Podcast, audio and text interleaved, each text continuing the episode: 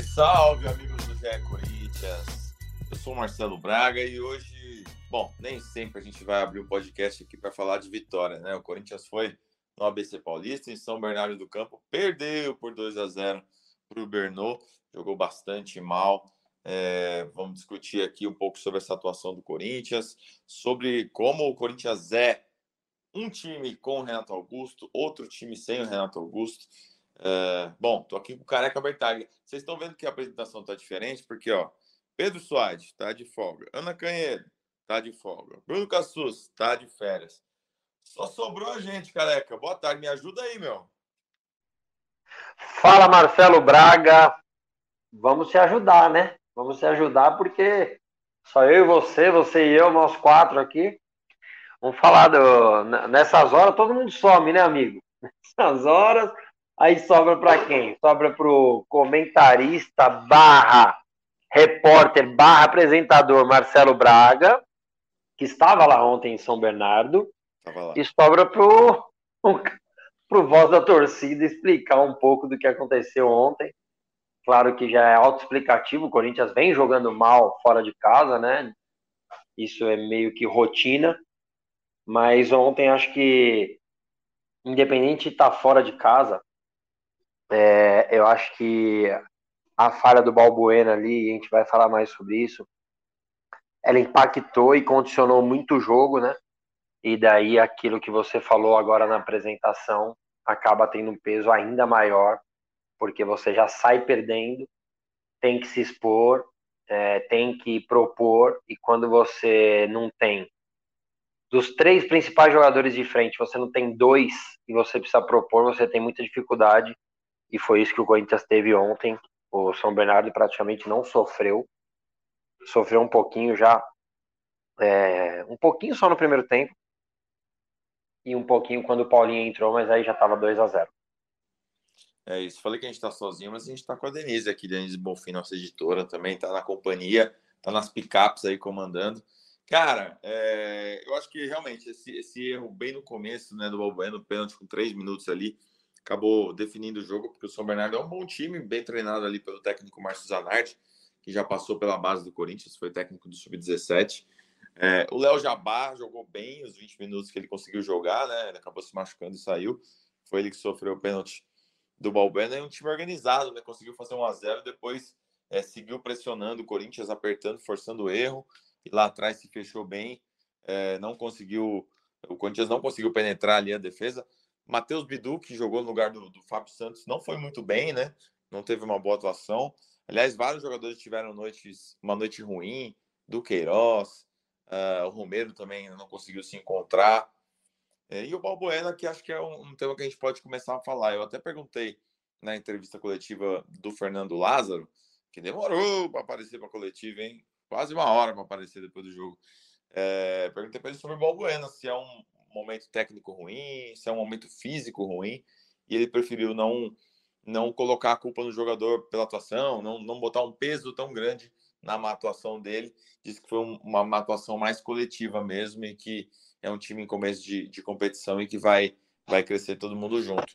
Ah, o que, que, você achou do Balbuena, cara? Você acha que realmente é um momento difícil? A, a, a, se a gente for projetar, por exemplo, para o derby, né? tem Corinthians Portuguesa, depois Corinthians e Palmeiras.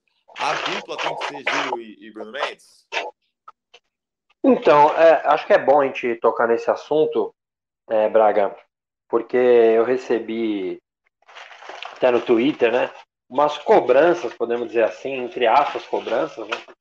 E aí, careca, você não vai falar mal do seu amigo Balbuena? Assim, é, eu ser amigo dele, ou parceiro dele, não sei se eu posso falar que eu sou amigo dele, né? Mas isso não vai impedir de eu fazer uma crítica pontual e também não vai fazer eu falar que o Balbuena é um jogador horroroso, como eu tenho visto muita gente tratá-lo assim.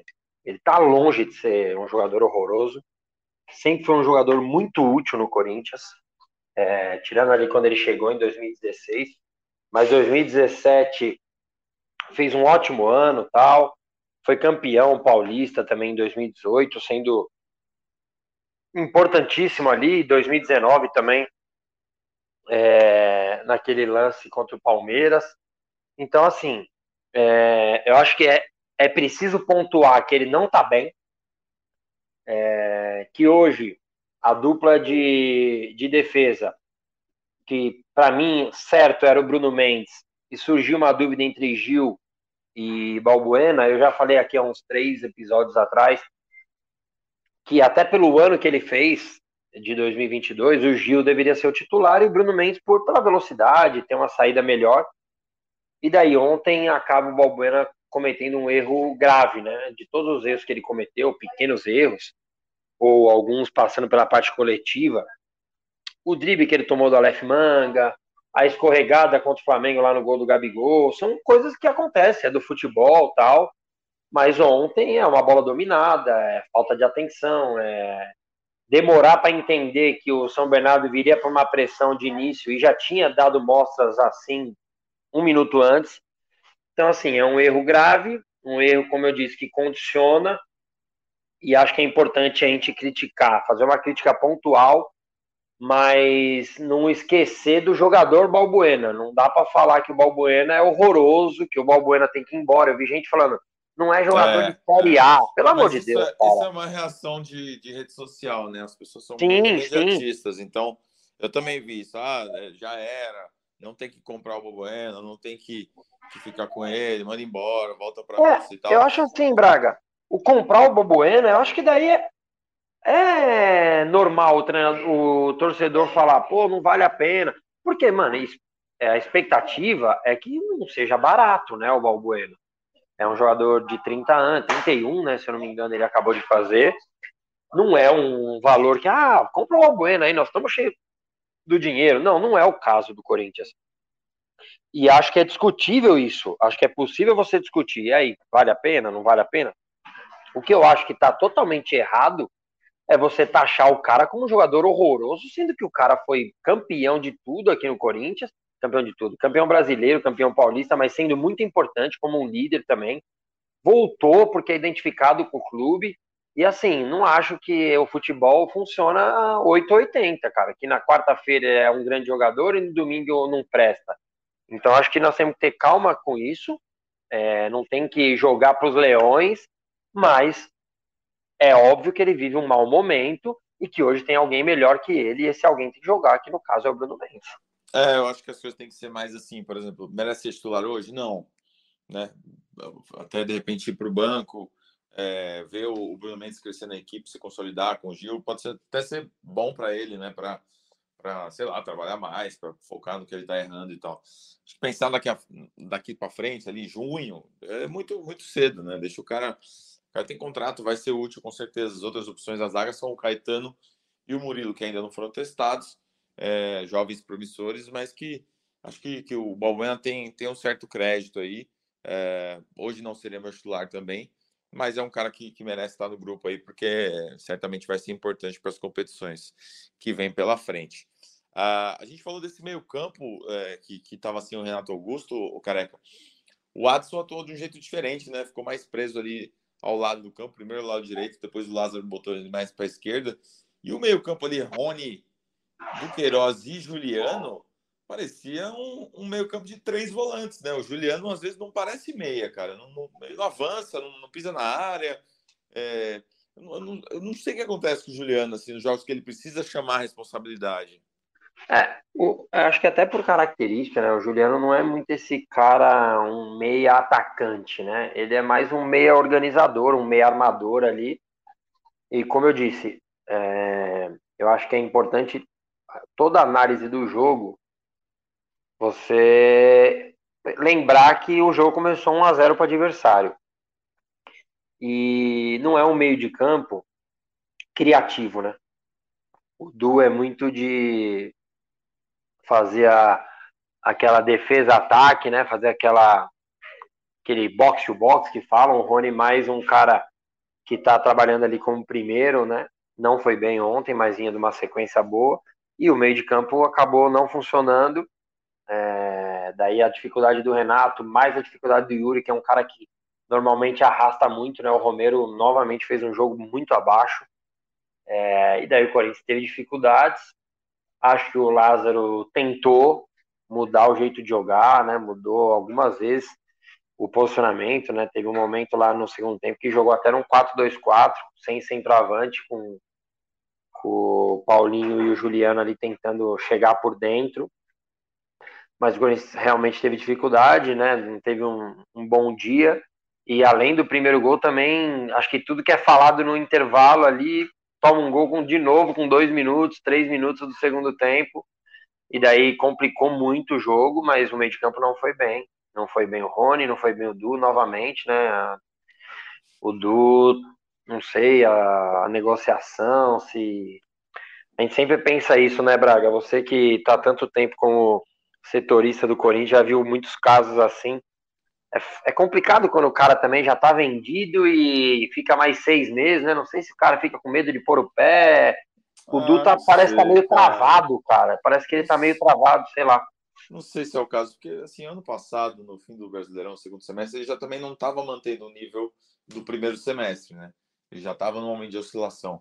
E a gente já viu jogadores que foram vendidos e continuaram jogando bem. O Michael, em 2018, foi assim, né? Ele foi vendido no meio do ano, ficou por mais seis meses é, mas continuou jogando bem ali pelo Corinthians. Não sei se é uma questão é, de cabeça, assim. Acho que é, de repente, o encaixe do time, né? O ano passado ele estava com mais protagonismo, assim, né? ele está é, ficando um pouco mais, assim. Não sei, cara. Não, não, não, consigo condicionar essa condição, não. Condicionar essa condição. Frase bonita que eu formulei agora. Ô, cara, você achou que o Lázaro demorou para mexer, cara? Porque no fim do primeiro tempo ele já botou os caras para aquecer. Eu até tuitei isso durante o jogo. Falei, ah, Acho que o Lázaro vai mexer no intervalo porque botou todo mundo para aquecer, eram uns 35 mais ou menos. E, e aí ele volta com o mesmo time, toma o segundo gol e logo depois ele faz as substituições. Tira o Bidu, que estava mal, e entra o Fábio Santos, coloca Paulinho e Fausto Vera no lugar de Romero e do Queiroz. Uh, é. Você achou que ele demorou? Eu acho que não. Eu acho que é, entendo quem acha que sim. Mas o que, que eu imagino? Mano, ele tentou arrumar algumas situações ali no intervalo é, para tentar empatar tal, buscar depois, quem sabe, a, a virada. E daí, pô, toma 2 a 0 Eu acho que você começa a considerar que ele atrasou, que ele demorou para fazer, a partir do momento do 2 a 0 Acho que se vira 2 a 0 ele faz já as mudanças. Como virou 1 a 0 e assim, depois que o Corinthians toma o gol, o Corinthians ainda toma um. fica desnorteado ali, né? O primeiro gol, tô falando. Depois o Corinthians até dá uma ajustada, mano. É, começa a correr poucos riscos, né? Porque o, o São Bernardo, obviamente, dá não só um passo atrás, mas dá uns dois, né? Atrás. É o Corinthians até queria. A foi aos 35, né? Então é, passou uma, uma imagem muito Bidu, ruim. Uma bola do, do Bidu, né? Teve que cruzou ali, ele pegou meio que errado na. É, acho que quem cruzou foi o Adson ali. Antes teve a Mas... bola do, do Roger Guedes, que eu acho que o É, teve a bola do Guedes, né? Que pelo lado direito. Teve uma também que ele chuta para fora pelo lado direito, tipo no bico da área do lado direito. Então acho que o Corinthians, ele imaginou que o Corinthians poderia vir com uma postura diferente, né? Por, sem mudar peças. A gente já falou muito aqui, né, Braga? O elenco do Corinthians é bem pobre, né? É, o Corinthians tem, tem 11 bons, bons jogadores, acho que o Corinthians tem um time titular bom, mas tem muita dificuldade com o elenco. Né? É, o Corinthians não tem muitas opções ofensivas, eu falei aqui algumas vezes, essa história de que trouxe o Romero para suprir o Mosquita é uma loucura, eles não têm nada a ver uma coisa com o outro, característica de jogo, né, tô querendo dizer. E o Corinthians sentiu falta de novo disso. Eu vou repetir aqui, tô com muito medo do Guedes, cara. Eu tô, ele precisa, descansar, cara. Porque ele tá jogando todos os jogos e nós não temos reserva. Então, é, o momento é esse, o momento é esse de respirar, porque, pô, se dá uma, uma merda e perde o cara um mês, 20 dias, um mês, aí complica o melhor jogador do, do time hoje. E a Corinthians tem muita dificuldade ofensiva. Aí é. sem, Guedes, sem Yuri, sem Yuri, Guedes, sem Renato, complica. Os caras apostam muito na parte física dele, que é muito boa, né? O Guedes eu não me lembro de ter ficado fora de jogo do Corinthians por lesão. Lembro de ter ficado fora por opção, do Vitor Pereira deixar no banco e tal, mas por lesão, eu não me lembro. Assim, o Guedes ele tem uma, uma condição física muito privilegiada. Até por isso ele sempre é um dos caras que mais joga na temporada e tal. Então acho que, que obviamente, o Corinthians está fazendo um controle lá de, de carga de treinamento para não estourar. Sobre essa coisa do elenco curto, cara, eu acho, eu, eu acho que se a gente tivesse um, no Corinthians hoje um outro técnico, um técnico, sei lá, com, com, com mais rodagem no mercado, um Wagner Mancini, um Thiago Nunes, é, um Silvinho não, porque o Silvinho também era o primeiro trabalho, né? Mas um técnico com mais é, mais peso, ele já estaria cobrando reforços na, na, nas entrevistas. Mas o Lázaro sabe que a condição dele ali é, nas entrevistas não vai ser de, de bater de frente com a diretoria, de falar, nossa, a gente está precisando, o elenco está curto. Então, todas as vezes que eu e meus colegas chegarem na coletiva perguntar, Lázaro, você acha que o elenco está curto? A resposta dele vai ser: não, nosso elenco é bom, nosso elenco está ótimo. A gente Braga. tem bastante alternativa e tal, porque é uma resposta muito política que ele vai continuar é, dando nas entrevistas, porque ele sabe que também para ele não é interessante entrar em conflito. Ao mesmo tempo, eu acho que a diretoria está trabalhando por reforço para a Libertadores, que não é possível não, que esse vai ser o time, né? Sim. Ah, eu vou até te fazer uma pergunta é, isso, de novo, de um cara que está há muito tempo dentro do Corinthians. Entendo e concordo até que ele não tem que ir na imprensa falar, o Lázaro. Mas você acha que internamente, não estou falando tipo bater a mesa, do Ilho, preciso de um cara. Mas você não acha que ele, mesmo porque assim, o que, o que parte da torcida levanta, o questionamento é: ele tem tamanho para cobrar o Duílio? E, cara, acho que tudo isso é como cobrar. Ele não vai chegar lá falando um monte pro Duílio. Pô, com esse time não dá. Mas eu acho que, acho, tá? Um cara vendo de fora, diferente de você que tá há muitos anos no Corinthians. Mano, ele trabalha no Corinthians há muitos anos. Eu acho que ele tem a condição de chegar e falar do William, mano, eu preciso de cara, eu preciso de um cara com essa função, eu preciso com essa característica porque eu acho que passar para a imprensa é uma coisa. Você acha que internamente também ele fala, ah, tá tudo bem, esse elenco tá bom? Porque o Corinthians tem a dificuldade da idade, quem sabe disso, é, e, e, você acaba tendo que fazer uma, uma rodagem mesmo, tal, até para cuidar do, como eu brinco, dos nossos tiozinhos. Aí tem os moleques que seriam boas opções. Giovanni já tá no profissional, então tá na seleção. O Pedro já estava para subir, o Biro já estava para subir, também está na seleção. Aí a lesão do Mosquito. É... Você, feeling, e até se for uma informação também, você acha que internamente ele também está satisfeito, tudo bem? Ou você acha que ele falou do Willian? Estou precisando, cara.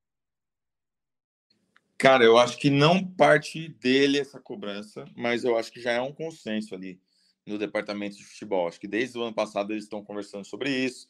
A gente viu a movimentação que o Corinthians foi para tentar trazer o, o Matheus Pereira. É, a movimentação, mesmo que à distância e, e sem grandes efeitos, para trazer o Felipe Coutinho. Então, existe um consenso ali que o Corinthians precisa buscar um meia. Eu acho que precisa de mais coisa. Aí eu já não sei se o Lázaro tá, tá pedindo, se, se botou os caras para procurar, do Cifute, ou tá avaliando opções e tal. Eu acho que o elenco ainda é muito curto. Lógico, semana que vem voltam Giovanni, Pedro e, e Biro. Biro a gente não sabe se vai ser integrado ou não, está com a questão contratual ainda em aberto, né? É, Corinthians vai, vai tentar renovar e isso vai, vai acelerar na próxima semana. Mas acho que ainda é muito pouco. É, beleza, por Paulista, dá para levar até as quartas ali. A partir das quartas você pode fazer mudanças, né? Na lista e tal. É, mas eu acho que, que já é um consenso na diretoria que, que esse, esse time não briga por brasileiro. Assim, não, não dá para disputar Libertadores com esse, com esse elenco curto. É, é, questão de achar nomes do mercado, né? Acho que não, não acho que o Lázaro chega no CT, faz o treino, chega na, na sala do duelo e fala: Ó, oh, e aí, cadê meu meia? Mas eu acho que já existem é, conversas no mesmo sentido lá dentro de que, de que a coisa precisa, precisa dar uma caprichada. Você concorda comigo que falta mais gente? Tipo assim, o meia ajuda muito, porque o Corinthians hoje tem o Renato Augusto, que é um, o dono do time, né? mas vai precisar de ponta, eu acho. Precisa de gente da profundidade, precisa de, de jogador de, de, de drible. Eu, eu, acho que está muito carente ofensivamente. Eu, eu, eu, acho que precisa de um cara de velocidade. É, Não sei se eles contam com, com essa volta do Mantuan aí no meio do ano. Mas acho que mesmo se o Mantuan voltar, né, lembrando que o Mosquito deve voltar só em agosto e já em final de contrato, é, independente desses aí, precisa de um cara de velocidade. Precisa de um cara de velocidade, além desse meia. E, cara, eu. Vocês me conhecem aqui, já são quase três anos aqui no GE. Eu não sou um cara de, de ficar conectando, tirando raras exceções, né? Robson Bambu, esses caras assim. Mas tem me preocupado o Bidu, hein? Tem me preocupado. É, não sei se é pela TV, mas achei ele meio meio peladeiro, rechonchudo e a atuação de ontem parece que o Fábio Santos vai jogar até os 48 anos, porque cara, não consegue jogar, não consegue recompor, é, muita dificuldade, parece que até física, parece que estava jogando no, na Liga da Tailândia é, e caiu aqui no futebol brasileiro, precisa melhorar muito, mas muito. E assim, não sei se foi uma, uma boa. Eu sei que não foi. Existem valores envolvidos, mas não sei se foi uma boa trocar o Piton, mesmo com parte da torcida criticando muito o moleque. Trocar por um cara que ainda é novo, né? Tal. Acho que ainda não jogou Série A, e sabendo que você precisa descansar o Fábio Santos. Porque a gente tá muito na nossa cara aqui, né, Braga? Em 2021, o Fábio jogava pra caramba, jogava pra caramba em quantidade, né, não qualidade. E nitidamente ele sentiu o desgaste. Ele sentia o desgaste. Ele sim, caía de sim. rendimento de um jogo pro jogo, outro. E a gente cobrava jogo, aqui. Quando era jogo de uma, quarta e domingo. Uma vez a cada semana, é, ele jogava bem. Quando era jogo meio de não, semana, é. aí, aí ele jogava mal. É isso que eu ia falar. 2021 a gente cobrava aqui que o Piton ficava sumido do time. O Fábio jogando, jogando, jogando. Nitidamente ele caía de rendimento.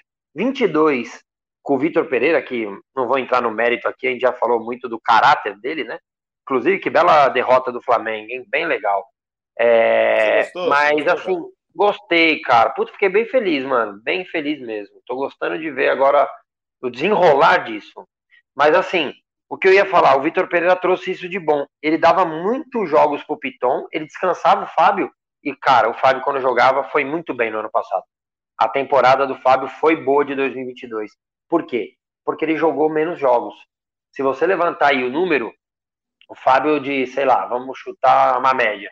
Jogou 70 jogos na temporada do Corinthians. Em 2021 ele deve ter jogado uns 60. É, 55. Então jogou bastante ano passado. Daí no ano passado ele jogou tipo 35. Porra, o cara vai render mais. E agora ele tá um ano mais velho, porra. O Fábio no, na Libertadores ele jogava todos, né? E aí o Pitão jogava os, os do Brasil. Sim, sim. Assim, então jogava bem. bem, né, Braga? Jogava é, bem. É. O Bidu tá, assim... tá, O Bidu dá pra descansar o Fábio tendo o Bidu? Mano, eu não tô sentindo que. Eu tô sentindo que não dá, cara.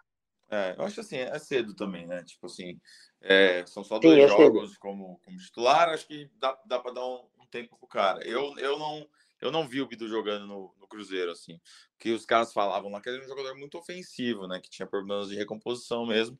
E aí a questão de comissão técnica pegar para trabalhar o cara. É, o que eu vejo aí, o Corinthians teve que fazer um investimento para contratar um lateral reserva, né? Eu vejo aí um, um erro de planejamento, porque quem era para estar nessa posição era, era o tal do Reginaldo que trouxeram lá atrás, pagaram para trazer botaram no sub-20, é, tinha uma expectativa, aí não virou. Então, pô, você teve um erro ali, você contratou um jogador que, que não precisava, você podia ter, ter trabalhado um outro menino na base, de graça e tal. Então, assim, nessa filinha aí, era a vez do Reginaldo subir. Não subiu, não botaram confiança, acharam que não era o cara, também tá emprestado, sei lá para onde, Votuporanguense, se não me engano. Sei lá que time lá de Votuporanga, porque acho que ele é do, do time do Deco, que é o empresário dele, enfim. Aí teve que comprar o Bidu, teve que botar dinheiro na mesa. É, acho que foi um, um, erro aí, mas vamos ver. Braga. De repente é um jogador que, que se encaixa aí no. A minha, a minha preocupação, a minha preocupação não é nem técnica, tá, do Bidu. Eu fiquei preocupado com ele fisicamente.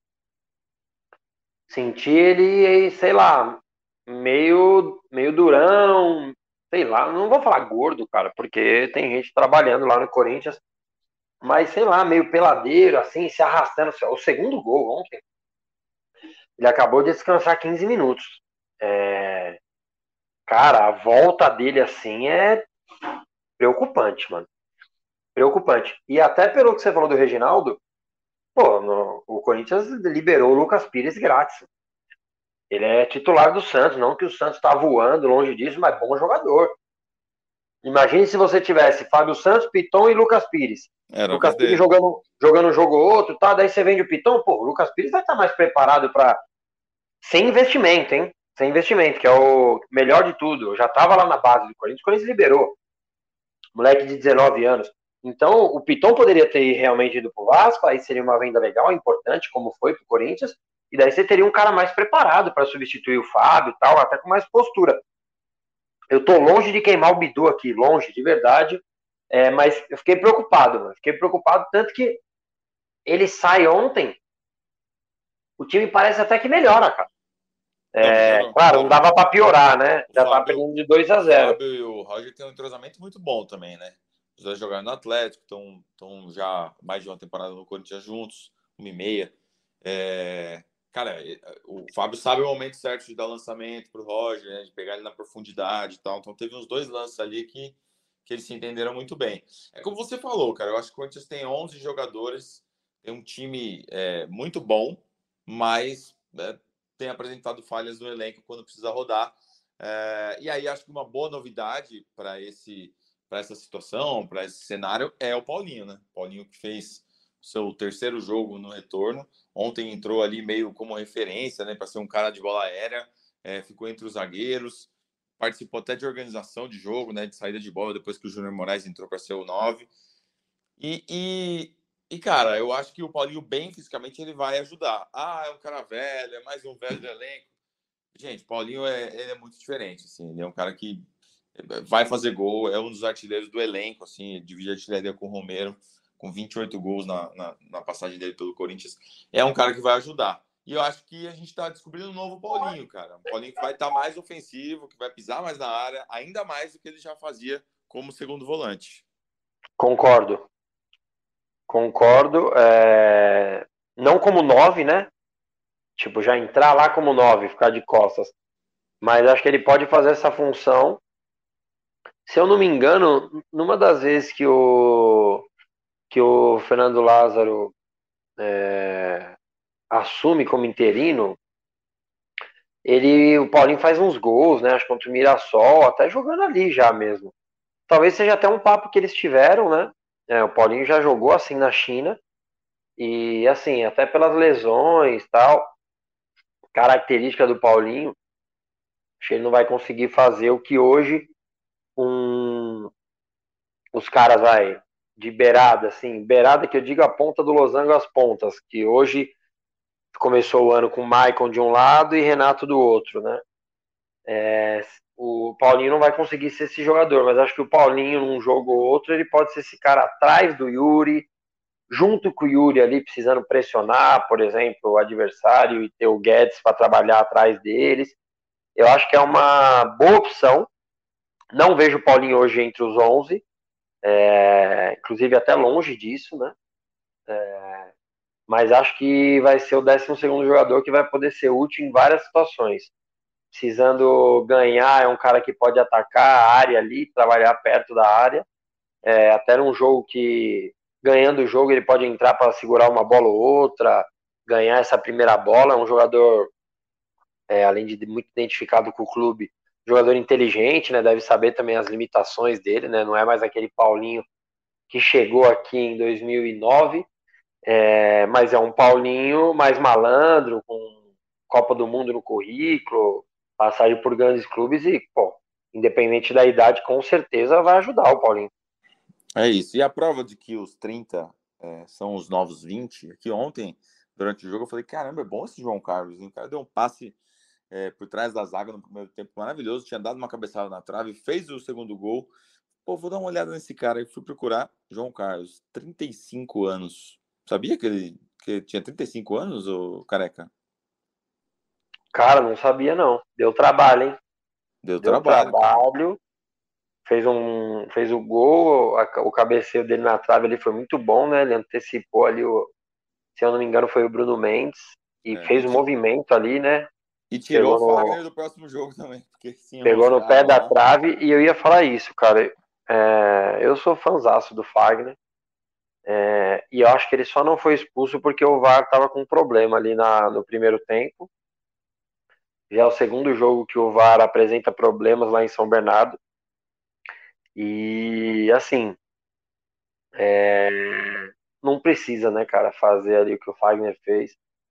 A gente defende ele porque torcedor, várias situações acho que às vezes até exageram na, é, na avaliação sobre uma entrada ou outra do Fagner, mas ontem foi algo sem necessidade ali, claro, estava irritado com a situação, e o cara fez uma falta de jogo, ficou ali por cima dele, mas em nenhum momento chutou ou, ou ameaçou o Fagner de qualquer coisa, e o Fagner foi ali rodando a perna até acabar pegando, né? É, preocupante, não acho que desnecessário. E acabou ficando, para mim, barato ali, se acho que tem VAR, sei não, se ele não toma um vermelho, e daí ele cumpriria contra a portuguesa, como vai cumprir, voltaria contra o Palmeiras, mas voltaria pendurado, né? Então, é, acho que foi desnecessário ali a, aquela reação do Fagner. Bom, então o Fagner não joga contra a Portuguesa e vamos entrar nesse assunto, jogo contra a Lusa, deve jogar o Rafael Ramos na lateral direita. A Corinthians ia ter um joguinho ali no Canindé, né? A logística ia ser bem fácil para esse domingo, mas a Portuguesa vendeu o mando de campo para uma empresa, vai receber uma bufunfa ali e espera lotar uma Nega Rincha no domingo para esse jogo que não acontece desde 2015. São oito anos que Corinthians e Portuguesa não se enfrentam. Naquele ano, Corinthians ganhou por 2 a 0 dois gols do Malcom. É, foi a única vez que o Malcom fez dois gols num, num jogo pelo Corinthians. É, e aí a portuguesa foi rebaixada para a Série A2, viveu seu drama nos últimos anos e de volta, é, campeã da Série A2 no ano passado, voltou para a primeira divisão. Tá perigando cair de novo, hein? Hoje é o, é o pior time do campeonato, junto com a Ferroviária, só quatro pontos conquistados em sete, em sete jogos. É, ainda tem aí cinco rodadas para tentar se salvar mas é um jogo complicado para a portuguesa contra o Corinthians numa, numa nega rincha. Poderia fazer ali do Canindé um, um caldeirãozinho, mas vendeu o mando. Certamente muitos corintianos estarão em Brasília para esse jogo, que pode também ser um jogo de recuperação para o Corinthians. O Maicon treinou nesta sexta-feira, ele que teve uma lesão muscular de grau 1, ficou fora dos últimos jogos, deve ser relacionado. É, o Yuri Alberto também treinou, ele que estava com uma dor persistente no tornozelo, vem tratando aí há vários dias, acho que volta para o time titular. Renato Augusto, a gente não teve registros se vai, eh, se treinou, se vai viajar junto com o grupo ou não. Na entrevista coletiva, o Lázaro deu um sinal de que os três devem viajar, mas eu acho que o Corinthians precisa planejar direitinho esse jogo, porque é uma viagem desgastante antes de um clássico contra o Palmeiras no, na quinta-feira. Corinthians e Palmeiras se enfrentam é, na Neoquímica Arena. Jogo difícil, o Corinthians não conseguiu vencer o rival no ano passado e acho que o Palmeiras é o, é o time é, que está dando as melhores atuações, o melhor show dentro do Campeonato Paulista, um adversário complicadíssimo. E só para a gente jogar uma projeção aí, careca, você acha que o Corinthians tem que encarar como a portuguesa? E o que, você está esperando desse derby? Cara, é... sim, acho que se ontem fosse um resultado positivo, eu acho que você podia descansar bastante gente da viagem.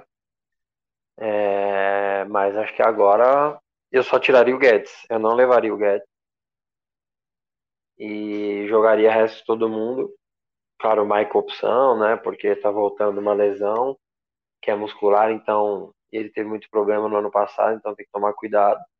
Mas acho que é perigoso você cansar muita gente e chegar para um, um derby com dois resultados negativos, né? E eu considero o empate no final de semana contra a Portuguesa, acho que seria um resultado negativo para o Corinthians, independente da, do histórico Corinthians e Portuguesa. Acho que a gente precisa ganhar para chegar com confiança na, na quinta-feira e daí derby, né, em casa. O Corinthians, como se disse, não ganhou no ano passado.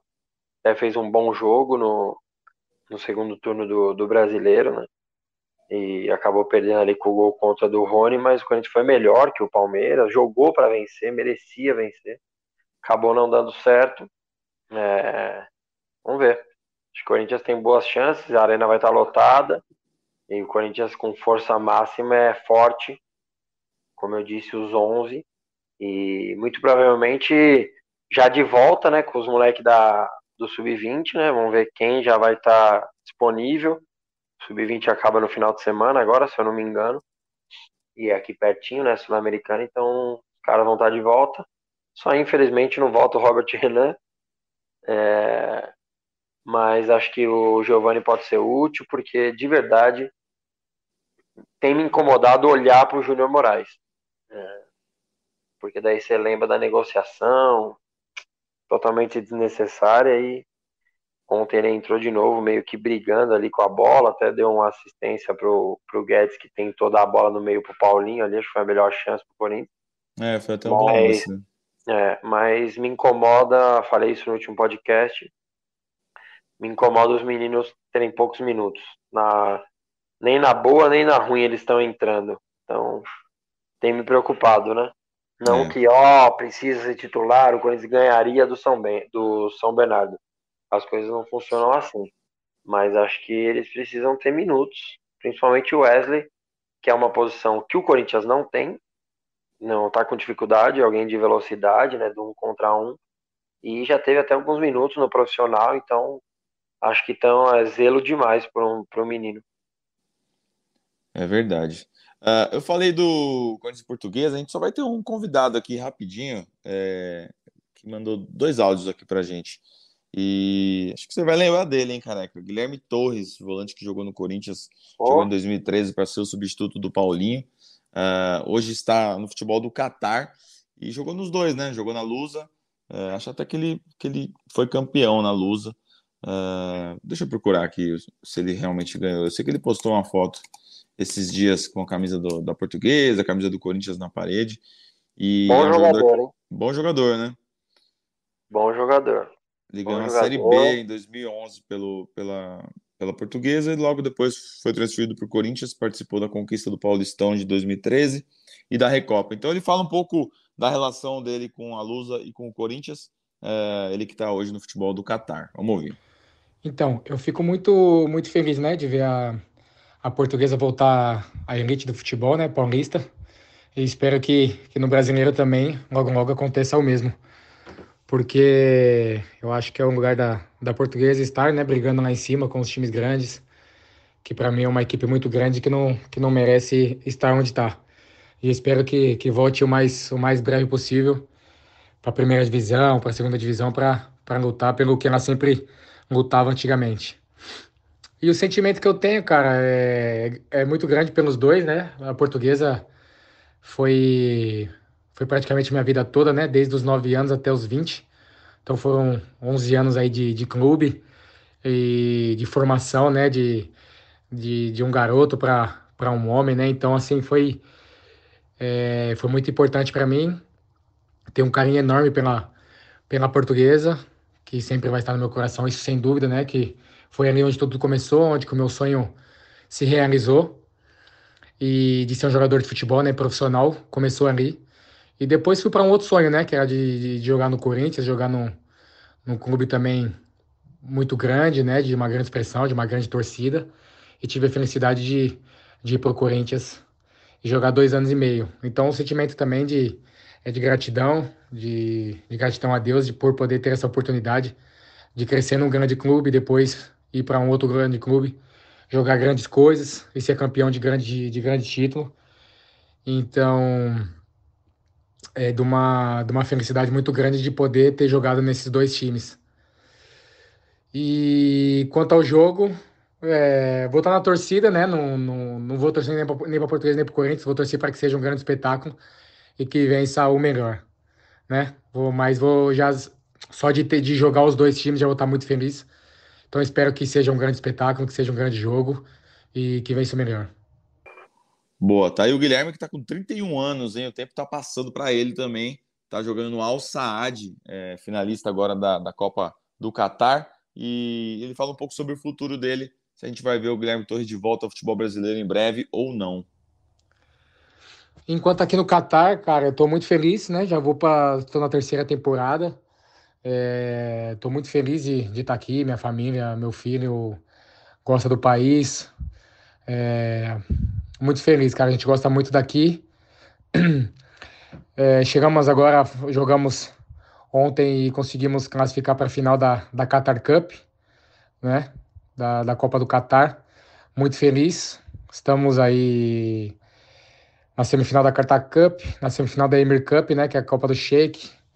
E numa outra Copa que é aqui do país, da Uredo Cup. Então, e, e, e chegando na, na Liga para poder brigar por título também. Então, assim, muito feliz com o que, que estou vivendo, brigando por tudo, é, desde quando cheguei, né? Então, muito feliz por esse momento de de estar tá brigando por título, que é, que é o que alimenta, né, um, um jogador de estar tá brigando por coisas importantes. E, cara, eu espero sim um dia voltar para o Brasil, né? Meu contrato acaba agora em junho. No caso, já posso assinar algum pré-contrato. A gente, a gente vai ver, né? Que, que se chegar alguma coisa boa, né? Quanto para mim, quanto para minha família. É um bom projeto. Quem sabe, né? Poderia voltar agora. Para mim, eu, eu estou de deixo portas abertas para voltar para o Brasil. E vamos ver se chegar alguma proposta, alguma coisa do Brasil. A gente vai analisar com certeza, ver se é bom para mim, para minha família. E se for bom, com certeza a gente, a gente, né, voltaria pro, Brasil, que, que ainda tenho vontade ainda também de jogar no Brasil e, e quero aproveitar enquanto estou bem, né? Não quero voltar mais velho, né? Por exemplo, com 36, 37 anos, essas coisas. Não, gostaria de, de voltar agora que, que ainda tenho 31 anos, que ainda posso render bem, me sinto bem, estou bem fisicamente, então acho que eu poderia render muito. Então, quem sabe, né? Vai, vai depender aí do, do de, de alguém, né? De algum clube, essas coisas, se for fazer alguma proposta, algumas coisas. Então, mas a vontade de voltar existe. Aí vamos depender de várias coisas, né? Mas vamos ver o que, que, que Deus tem, tem pela frente. E é isso. Muito bom, tá aí o Guilherme Torres, é, jogador que hoje está no, no futebol do Catar. Viu a Copa em loco até, né? Vi até uns, uns posts dele na época. É, cara, vamos falar de coisa ruim aqui. Briga de torcida. Ontem, quando eu tava voltando lá do primeiro de maio, eu saí bem tarde do estádio, né? Que o Fernando Lázaro demorou para falar. É, eu passei por volta da 1h30 ali na Avenida do Estado, nas juntas provisórias, e vi uma balbúrdia acontecendo ali, fogos, trânsito parado, carro voltando na contramão. E pô, cheguei a imaginar que era uma briga de torcida, dei uma procurada no Twitter ali, não apareceu nada. Falei, cara, amanhã de manhã eu vou acordar com, com notícia ruim. E, e foi o que aconteceu, né? Hoje as imagens uh, apareceram aí, explodiram nas redes sociais. Torcedores do, do Palmeiras fizeram uma emboscada ali com torcedores do Corinthians, muitos feridos. Uh, nenhum torcedor foi detido até agora. Falei agora há pouco com, com o César Saad, o delegado que está cuidando do caso, está investigando, disse que está buscando pelas imagens para tentar identificar os agressores. Mas é, coisa feia, cena feia e perigosa, né? Tem um derby na semana que vem. Acho que é, no momento em que a torcida começa a sonhar com a possibilidade de voltar a ter torcida dividida em clássicos, uma briga como essa só joga contra as organizadas e, e, a festa do futebol paulista. Muito triste, muito preocupante e, e, é um tema que a gente não podia deixar de fora, né, Careca? Acho que você colocou os adjetivos aí perfeitos, né? É triste, é preocupante, porque, cara, não vai entrar nunca na minha cabeça um negócio desse, cara. Não vai entrar nunca na minha cabeça. O cara sair da casa dele para ir brigar com outro porque torce para outro time. Eu tenho na minha casa meu irmão palmeirense. É... Inclusive foi perto da casa da minha mãe ali, né, no Ipiranga. Então, feia as imagens, é, preocupante, porque a gente sabe como as coisas funcionam e a chance de retaliação é grande, e daí um faz uma retaliação aqui, daí o outro faz ali, e isso acaba virando eterno.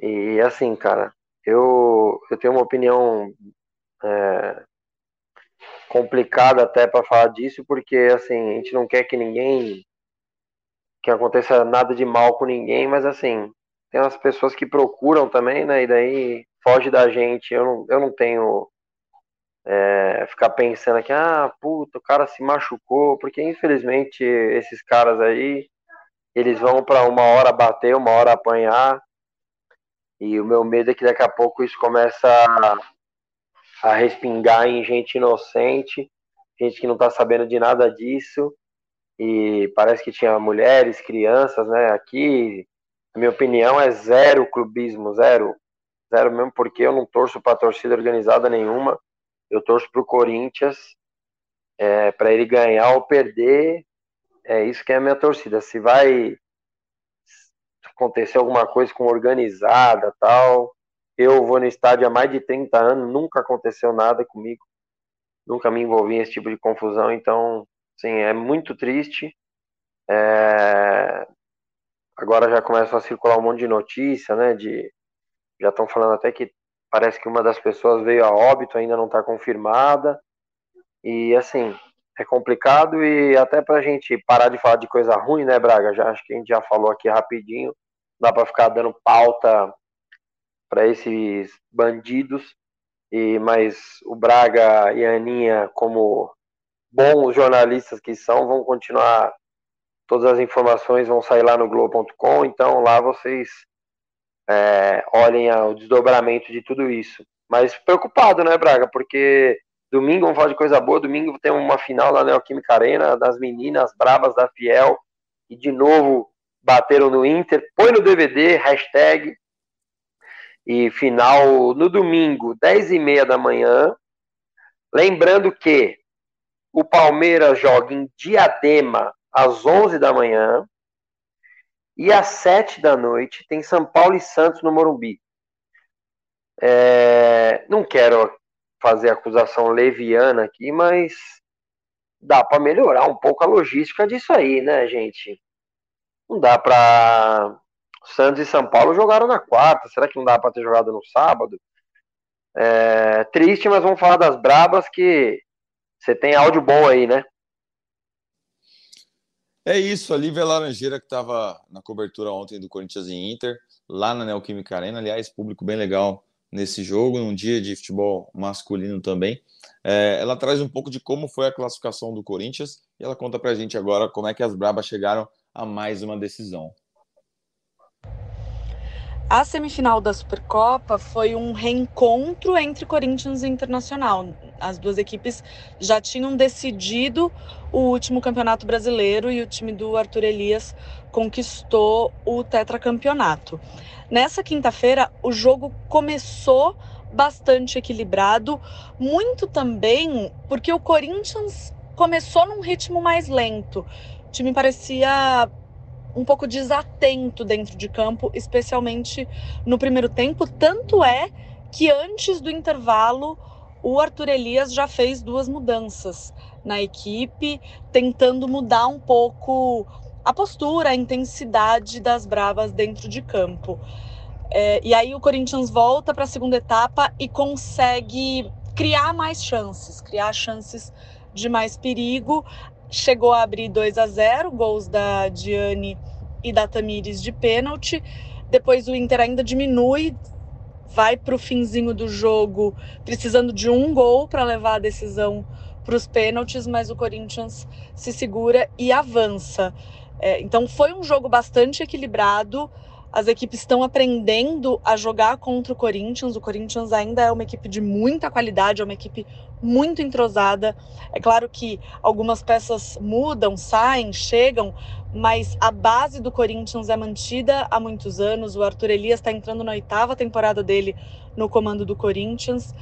Então é uma equipe que tá muito acostumada a jogar junto, que tem muita qualidade e que quando joga na arena é uma equipe muito forte. Nessa quinta-feira foram cerca de 9 mil pessoas na arena, a arena não estava lotada, mas ainda assim é uma torcida que apoia muito e que deve mais uma vez apoiar bastante na final também. Boa, muito bom, muito bom. E a Lívia falou também é, qual é a expectativa que a gente deve ter para esse Corinthians. Dá para ser campeão? Dessa Supercopa, como é que o Corinthians chega, como é que o time do Arthur Elias é, se prepara para essa grande decisão. É, hoje é sexta-feira, jogo já no domingo, então prazo bem curto aí de recuperação para as meninas. Que time que a gente vai ver na decisão, Olivia?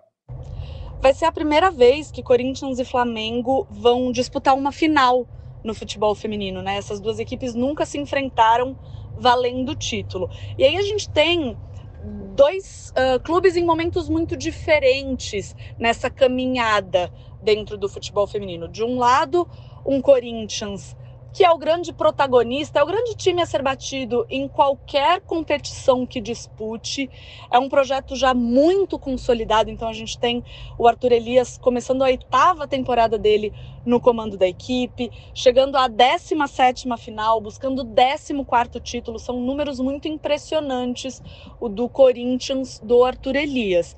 Do outro lado, a gente tem um Flamengo que tenta se estabelecer entre os protagonistas da modalidade. Tem investido no futebol feminino nas últimas temporadas, tem colhido frutos, mas ainda é uma equipe que está evoluindo, que está avançando e que tenta uh, conquistar grandes coisas dentro do cenário do futebol feminino brasileiro.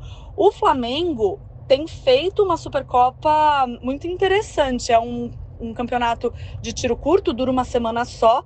O Flamengo começou goleando o Ceará nas quartas de final. É bem verdade que um Ceará muito diferente do grupo que foi campeão da Série A2 no ano passado, um time muito jovem, com meninas de 18, 17 anos, é, recém-saídas das categorias de base. O Flamengo foi e fez a parte dele, goleou por 10 a 0.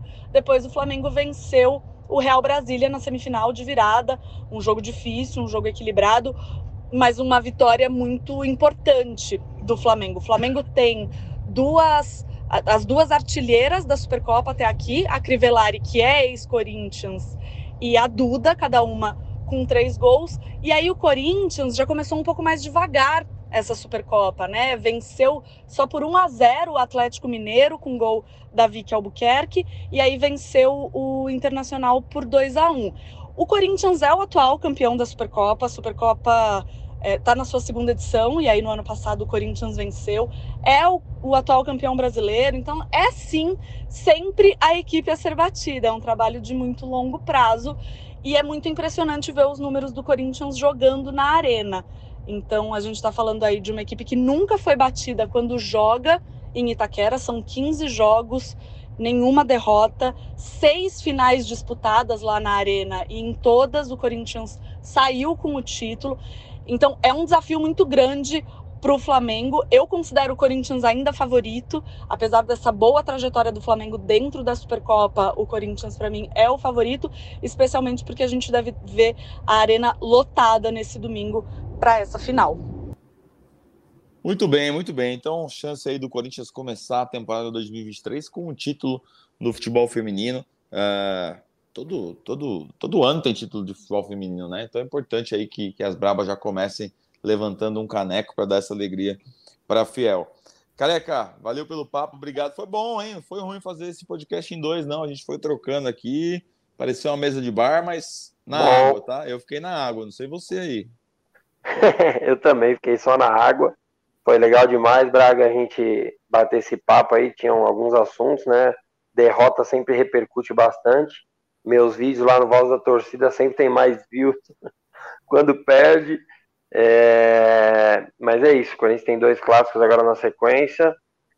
Futebol não é 8 ou 80, então não é o melhor time do mundo, como também não é o pior.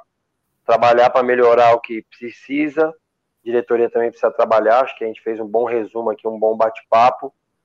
Prazer sempre estar com você aqui, Braga. Um abraço e chupa VP. Valeu, amigos. Estamos juntos. Ana Canhedo estará na cobertura de Corinthians e Portuguesa em Brasília. Amanhã a Mames já embarca aí para acompanhar o timão de perto. E a gente vai noticiando tudo que acontece de importante no Corinthians.